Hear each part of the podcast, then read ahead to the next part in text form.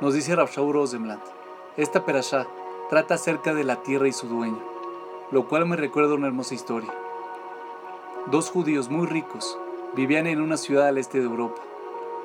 Ellos eran grandes amigos, hasta que un día entraron en una disputa por una pequeña parcela de tierra. Cada uno sentía que la tierra le pertenecía a él, y gradualmente este asunto terminó por separarlos.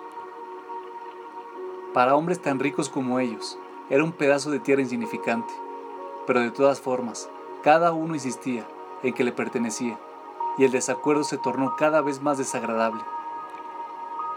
Luego de un tiempo ya nos hablaban, y eventualmente se convirtieron en enemigos. Aunque ninguno quería, los miembros de la comunidad los convencieron de que vayan con el rabino para que resolviera su disputa.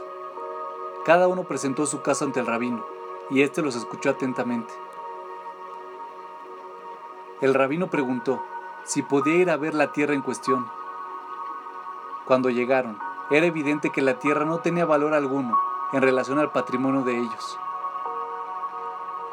El rabino dijo que él no podía decidir quién tenía la razón, y en un caso como este, lo mejor que podían hacer era preguntar a la tierra misma.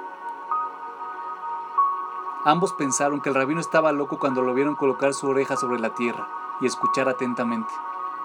Luego, el rabino se levantó al tiempo que asentía con la cabeza. La tierra ha resuelto este conflicto por nosotros, explicó. Ambos estaban ansiosos por escuchar. La tierra me dijo, prosiguió el rabino, que tú piensas que te pertenece a ti y tú piensas que te pertenece a ti. Pero sin embargo, la verdad es que un día ustedes dos le pertenecerán a ella. Ver las cosas en perspectiva es muy importante en la vida. Podemos fácilmente perder el sentido de nuestras prioridades. La tierra nunca es más importante que la amistad. Del mismo modo que el dinero nunca es más importante que la pareja, o que el trabajo no es nunca más importante que los hijos. Es un pensamiento muy poderoso pensar que algún día todos le perteneceremos a la tierra. Con esto en mente, pregúntate a ti mismo si todas esas cosas que te están preocupando en este momento son realmente importantes.